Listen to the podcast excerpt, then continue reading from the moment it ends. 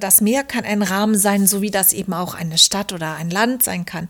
Und es geht eben hier um die subjektive Empfindung von Halt und von Bedeutung und darum, für wen es wie passt oder eben nicht.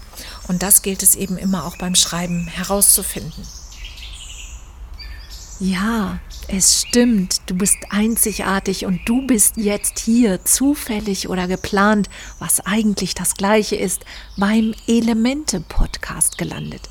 Der Podcast für die, die mit Worten Gutes und Großes bewirken wollen, für die die Worte Elemente ihres Erfolgs und für ihre persönliche und sprachliche Weiterentwicklung sind. Mein Name ist Beate Bahrein und ich grüße dich herzlich. Ich freue mich, dass du dir die Zeit nimmst, deine Sprache von innen her funkeln zu lassen. Der Austausch über Sprache und die bewusste Anwendung von Worten sind mir als Journalistin und Autorin ein großes Anliegen. Und natürlich hörst du Geschichten aus der Welt der Worte und der Worte Virtuosen und über die Elemente deines Lebens. Ganz wundervoll, dass ihr eingeschaltet habt und jetzt mit mir euch in diese Folge 4 des immer noch jungen Elemente Podcasts begebt. Thema heute ist der Rahmen von Inhalten. Ähm, das vielbeschworene Framing, wie das auf Englisch so schön heißt, was eben für die Medien zutrifft also der Rahmen, in dem also deren Inhalte präsentiert werden on und offline. Du bist hier richtig, wenn du Rahmen uncool findest und am liebsten alles sprengen willst. Wenn du findest, dass zu einem guten Bild ein ebenso guter Rahmen gehört. Wenn du das ganze Gerede über Framing und Reframing zu wenig konkret findest und nicht weißt, wie dir das beim Schreiben und beim gute Worte finden weiterhelfen kann und du bist ja auch richtig, wenn du auf der Suche nach dem richtigen Rahmen für deine Worte bist und da einfach mal auf die Recherche gehen möchtest, auf deine innere Recherche. Und du bist hier auch richtig, wenn du für andere unglaublich kreative und passende Worte finden willst, deren Rahmen und dessen Sinn dir vielleicht, vielleicht noch nicht richtig bekannt ist. Kurz, du brauchst Inspiration für deine Sprache, deine Kommunikation, deine Texte. Ich gebe dir Beispiele für Wortbedeutungen, Wortneuschöpfungen und Werkzeuge, um Wortschätze zu heben. Ich spreche hier übrigens nicht als Sprachwissenschaftlerin, sondern als Sprachentdeckerin. Los, komm mit in den neuen Raum, aber Achtung, nach dem Betreten wirst du garantiert nicht mehr wie vorher auf deine Worte und Sprache blicken, sondern dir Fragen stellen und deiner inneren Stimme lauschen. Wir nähern uns jetzt dem Deutungsrahmen, dem Frame, Englisch heißt das so schön, in dem wir Inhalte wahrnehmen, den Rahmen, in den wir Inhalte setzen und in den wir Inhalte schreiben. Dafür hole ich jetzt ein wenig weiter aus und gehe mal so in die Richtung, dass Sprache eben auch immer Manipulation ist. Die Meister der Manipulation von Bedeutung sind die Religionen von jeher. Sie nehmen ähm, ganz Alltägliches, äh, ganz Greifbares und setzen das in einen plakativen Rahmen, laden das mit Bedeutung auf und dadurch bekommt das auch so diese, diese Wirkung, äh, die wir aus den äh, religiösen Schriften her kennen. Äh, vielleicht kann man das äh, damit vergleichen, so wie man heute eben Sportereignisse oder Wahlen kommentiert und emotionalisiert. Ähm, nichts anderes haben die Schriftführer der Religionen gemacht. Einmal sagte, um euch jetzt da mal ein Beispiel zu nennen, was ich nachher so ein bisschen aufdrösele, der amtierende Papst Franziskus aus Anlass der Fastenzeit, dass sie als Christen dazu aufgerufen wären, den geistlichen Kampf gegen das Böse mit der Macht des Wortes Gottes anzugehen. Der Kampf gegen das Böse ist übrigens ein wiederkehrendes äh, rhetorisches Element bei Franziskus, ähm, dass ihr das auch mal so wisst. Also er bedient sich dieses Wortbildes eben sehr gerne. Und er meint damit natürlich nicht den handgreiflichen Kampf, sondern den Kampf mit Worten, mit der Bibel, in seinem Fall, wie er auch sagte, mit dem Wort Gottes.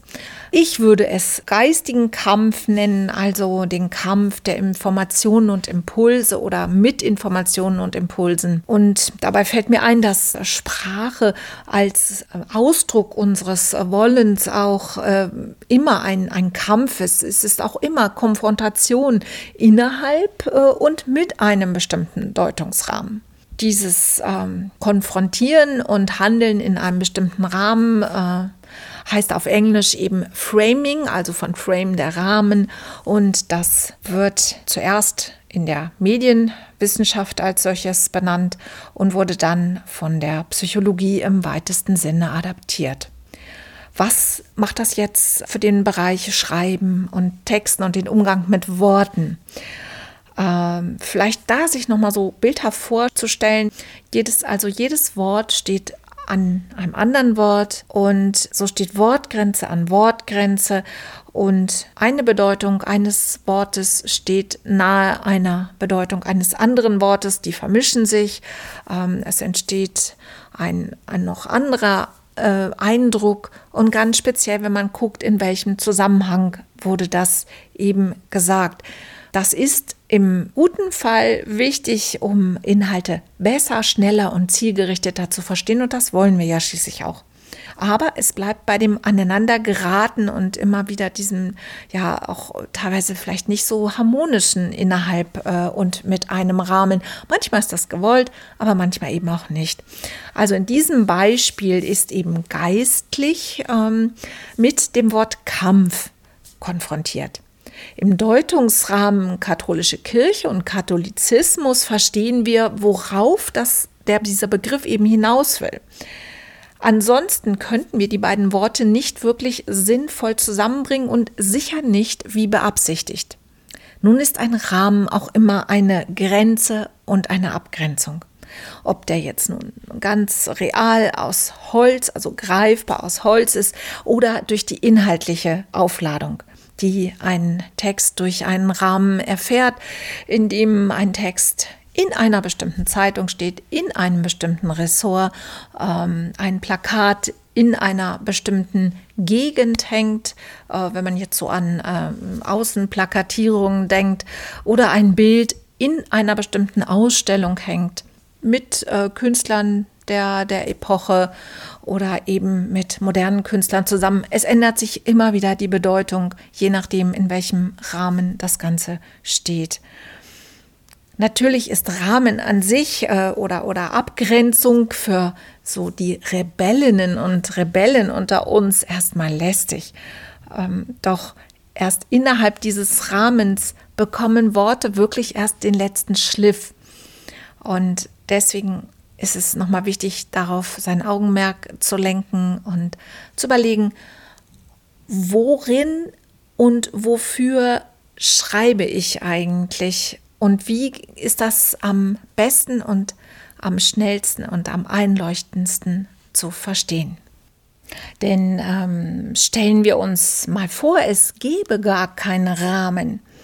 Also ähm, wir hätten jetzt nur irgendwie einen äh, Text ähm, und ja, da steht so, so ein bisschen was über eine Person drin. Ähm, wir müssten uns erst den gesamten Kontext, was ja auch ein, eine Form von Rahmen ist, beschaffen, um das möglichst schnell zu verstehen. Haben wir aber ähm, den Kontext, dass es im Ressort Kultur zum Beispiel steht, dieser Text, dann wissen wir schon mal, okay, der hat irgendwas mit dem Bereich äh, Kultur zu tun. Ist es ein Begleittext äh, zu einer Ausstellung, dann ähm, äh, eine Person, die äh, zu einer Ausstellung interviewt wird, dann stellen wir da auch sofort den Zusammenhang her und so weiter und so weiter. Denn ihr müsst euch das auch mal so, so bildlich vorstellen, dass dann die Bedeutung von den Worten, wenn es keinen Rahmen geben würde, äh, also komplett, also in den unendlichen Raum rausfliegen würden und da das, das würde irgendwie äh, gar keinen Halt mehr haben. Und man könnte sich das eben gar nicht sinnvoll ähm, einverleiben als, äh, ja, als Information, die so ein Text ja äh, vor allem sein soll selbst wenn wir einen Rahmen sprengen, dass wir sagen, okay, das passt nicht mehr, der Rahmen ist jetzt irgendwie aus irgendeinem Grund zu klein geworden, dann ist da auch immer wieder gleich ein nächster und noch ein nächster und der ist dann zwar weiter als der davor, aber dessen sollten wir uns halt auch immer wieder bewusst sein. Und wenn wir das noch weiter spielen und dann letztlich irgendwann am, am, am letzten Rahmen angekommen sind, dann braucht es weder Worte noch Bedeutung. Und wenn wir das jetzt mal richtig ganzheitlich und holistisch sehen, äh, dann würde alles, alles bedeuten und auch nichts. Und dann bräuchten wir eigentlich gar keine Worte mehr. Aber jetzt sind wir auf dieser Stufe, dass wir diese Worte so brauchen, um uns so gut, präzise und so direkt wie möglich auszudrücken. Von daher ist auch der so oft genannte Anglizismus ähm, des Out-of-the-Box Denkens, also dieses Denkens ohne Beschränkung, das, das ist verführerisch für die, die immer mal gerne so gegen Rahmen anrennen und das ähm, also so Ketten sprengen und, und ähm, sich dadurch eingeengt fühlen ähm, und wo sie denken, dass es dann eben außerhalb davon dann eine Befreiung gibt. Aber außerhalb davon ist dann eben auch nichts und darin würde sich dann eben dein Inhalt, also deine Texte auch befinden. Also es ist durchaus etwas Führendes, etwas Einordnendes, etwas Helfendes, was, was so ein Rahmen auch mit sich bringt. Natürlich kann man damit auch immer wieder spielen, ähm, aber den Gedanken daran, dass das eben alles sich immer in einem Rahmen befindet, solltet ihr auf jeden Fall mal im Sinn behalten. So ganz interessant fand ich das, als ich den äh, Film letztens auf äh, Arte gesehen habe zum, zum Thema Rahmen. Äh, also es ist ein ganz normaler Spielfilm gewesen und zwar die Legende vom Ozeanpianisten von äh, Giuseppe Tornatore. Ich kann euch diesen Film sowieso einfach nur empfehlen, ähm, allein schon wegen der Bilder und der einfühlsamen Melodien von Ennio Morricone. Ganz natürlich ganz klassisch und der ist wirklich, wirklich sehenswert. Und ähm, da geht geht es um eine ja, ganz äh, ungewöhnliche Geschichte von einem Jungen, der als illegales äh, Kind auf einem äh, Ozeandampfer aufwächst, also ähm, gar keine richtige Identität bekommt und dann auch noch äh, zu einem Überfluss nach, einem, nach dem äh, Jahres, also nach der Jahreszahl äh, genannt wird, dessen das Jahr, was da gerade beginnt, und zwar 1900. Das ist natürlich ja für uns heute so an sich sehr, sehr befremdlich. Äh, und der wird dann eben äh, von so Heizern großgezogen in dieser gigantischen äh, Feueranlage, in, in diesen Dampfer. Er scheint dann super begabt zu sein und spielt äh, Klavier irgendwie schon als kleiner Junge und verdient sich eben später seinen Lebensunterhalt auf diesem Dampfer damit. Ich komme gleich zu dem Rahmen, äh, obwohl da geht es ja eben dann auch wieder um Rahmen. Zuerst ist er in diesem Heizraum, dann kommt er in diesen äh, großen Festsaal von diesem Dampfer und ähm, ja, und das sind ja auch schon wieder Rahmen äh, für sich. Ähm, aber das, das besonders Interessante bei ihm ist, dass er diesen Dampfer nie verlässt. Also ähm, die landen dann am Hafen an und er bleibt da immer drin und die ganze Mannschaft und alle gehen von Bord und, und er bleibt da aber auf jeden Fall drin. Das ist also, das ist irgendwie sein, sein Ein und Alles, sein Zuhause und außerhalb dieses, ähm, dieses Dampfers hat er einfach gar keine Identität. So, so empfindet er das. Ähm, dann äh, begegnet äh, er auch einer, einer ganz äh, bezaubernden Frau für ihn. Und das erste Mal überkommt ihn dann so dieses Wollen, dass er sich danach sehnt, dem Meer vom Land aus zu lauschen. Das sagt er dann auch so, so ganz wunderschön in einer Szene dann ist das, ist das total spannend. Dann geht er von Bord und geht äh, diese Gangway runter und äh, so auf der Hälfte bleibt er dann stehen und dreht dann wieder um. Weil, äh, und dann sagt er einfach, also ähm, sie haben an, äh, an, New York, also gelandet äh, am, im Hafen äh, von New York. Und da sagt er, diese Stadt ist so endlos, diese Straßen sind so ohne Ende. Das klingt dann so, so absurd, weil er ist dabei, seinen einen Rahmen äh, zu verlassen, um in einen anderen zu gehen und empfindet den dann als so riesig endlos, äh, wobei andere dann eben den Ozean als endlos empfinden würden, äh, wo er sich die ganze Zeit drauf bewegt mit diesem etwas natürlich sehr kontrollierten Rahmen dieses Dampfers. Und äh, ja, das ist alles sehr großartig gespielt, übrigens von Tim Roth und ihr seht, das Meer kann ein Rahmen sein, so wie das eben auch eine Stadt oder ein Land sein kann. Und es geht eben hier um die subjektive Empfindung von Halt und von Bedeutung und darum, für wen es wie passt oder eben nicht. Und das gilt es eben immer auch beim Schreiben herauszufinden eigentlich ist es doch eine sehr schöne und befriedigende Kunst, das, was wir mit unseren Worten und Texten tun, wenn wir die eigenen Inhalte in den richtigen Kontext setzen, also in den richtigen Rahmen und das im Dienst von Nutzerinnen, Nutzer und den Rezipienten tun oder wie das eben auch ein, ein Kurator macht in einer Ausstellung. Und ich, ich bin davon überzeugt, dass das etwas ist, was auch in Zeiten von künstlicher Intelligenz vorerst nicht maschinell zu ersetzen sein wird, weil da geht es um Gespür, da geht es um Empfindungen äh, und um Zuordnen von Dingen, die, die man auch nicht so einfach erklären kann, die sich dann nur quasi im Aha-Effekt des Gegenübers zeigen. Und ich denke mal, das ist auch ein wirklich menschliches Alleinstellungsmerkmal, das wir als Sprachschöpfende pflegen sollten. Ja, und mit den ganzen Coachings und den äh, Persönlichkeitsoptimieren ist das Wort Reframing en vogue gekommen. Also wenn man das Wort wörtlich aus dem Englischen übersetzt, wäre das das Widerrahmen. Also diese Methode meint, dass man eben ein, ein Deutungsrahmen, der durch eigene traumatisierende Erlebnisse, Erkenntnisse, Erfahrungen ähm, entstanden ist, dass man diesen positiv und neu umdeutet. So als würdest du dir die Wie wäre es, wenn Frage stellen. Also wie wäre es gewesen, wenn das und das so und so gewesen wäre.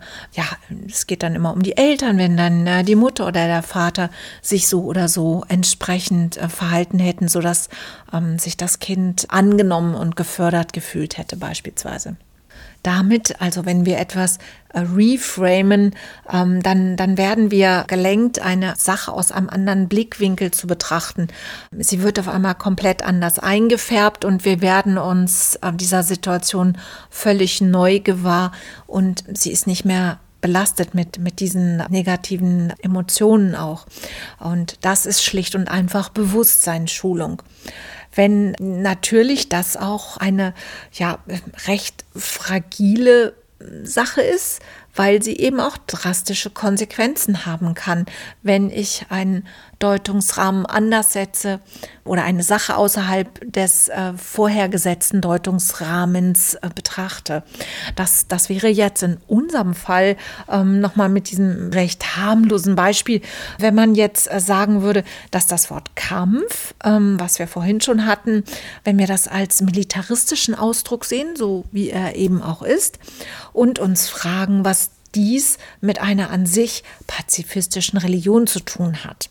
Und daraus dann Rückschlüsse ziehen, das anders kombinieren und darin dann ja vielleicht auch eine Bigotterie erkennen, was in dem Fall Tatsache irgendwie so das passende Wort ist und dass man sich dann sogar vielleicht verraten fühlt oder verkauft fühlt oder schließlich sogar die Religion äh, anzweifelt oder ihr abschwört weil man sagt, dass das ja nun gar nicht miteinander zu vereinbaren ist. Nachdem du einmal diesen, diesen neuen Rahmen gesetzt hast, äh, in dem dir klar wird, okay, dieses Wort bedeutet eben etwas Militaristisches, ähm, kannst du das immer wieder durchschauen. Also dir kann dann keiner mehr irgendwas in noch so einen schönen Rahmen setzen, du würdest es einfach durchschauen. Von daher ist es auch für uns als ähm, Schreibende und Textende wichtig, dass wir diese, diesen Mechanismus auch ähm, im Sinn haben. Und da kann dann auch noch der noch so netteste Kontext nicht mehr helfen. Und ja, du hast dann eben deinen neuen Rahmen gefunden, also das eben dann dein Erkenntnis- und Bewusstseinsrahmen. Und schon Johann Wolfgang Goethe, hm, der hat diesen Konflikt zwischen Inhalt und Rahmen auch schon geahnt und hatte da so ein schönes Sonett äh, mit dem Namen Natur und Kunst 1802 geschrieben. Also das war wirklich vor zwei, 200, mehr als 200 Jahren und das endete mit der schon wirklich bemerkenswerten Zeile und nur das Gesetz kann uns Freiheit geben. Und da sehen wir auch gleich verschiedene Rahmen, die da wirken. Und ganz zufällig zufällig werde ich in einer der nächsten Folgen im Elemente Podcast ein wenig über das Spektrum zwischen Kunst und Schreiben erzählen und habe da ein paar Sachen zusammengestellt. Habt ihr dazu ein paar Ideen oder Anregungen? Ähm, ja, schreibt mir gerne in das Kommentarfeld, schreibt mir auf Instagram. So werden wir interaktiv und die Folgen können sich auch immer wieder mit euren Inhalten weiterentwickeln. Ganz vielen Dank für euer Zuhören. Vielen Dank, dass du hier dabei warst und vielen Dank auch für dein Hören und deine Zeit. Du hast mein Wort, dass ich hier weiter meine Gedanken und Ideen aus der Welt der Sprache mit dir teilen werde. Wenn du Menschen kennst, die mit ihrer Sprache und Worten weiterkommen wollen, beruflich oder privat, dann teile diese Folge gerne. Und natürlich, wenn sie dir gefallen hat. Über eine gute Bewertung, bei iTunes und einen Kommentar, wie dir dieses Thema oder der Podcast gefallen haben, würde ich mich richtig freuen. Ich hoffe, die Geschichten aus der Welt der Wortbewussten haben einen guten Nerv bei dir getroffen und dich angeregt. Lass dich weiter anregen durch die Begegnung mit Menschen, Sprachen und Worten in deinem gesamten Alltag und deinem Umfeld. Wenn du Lust hast, mit mir zusammenzuarbeiten, dann schick mir eine Mail mit guten Worten. Achtung, jetzt kommt Englisch. Stay tuned.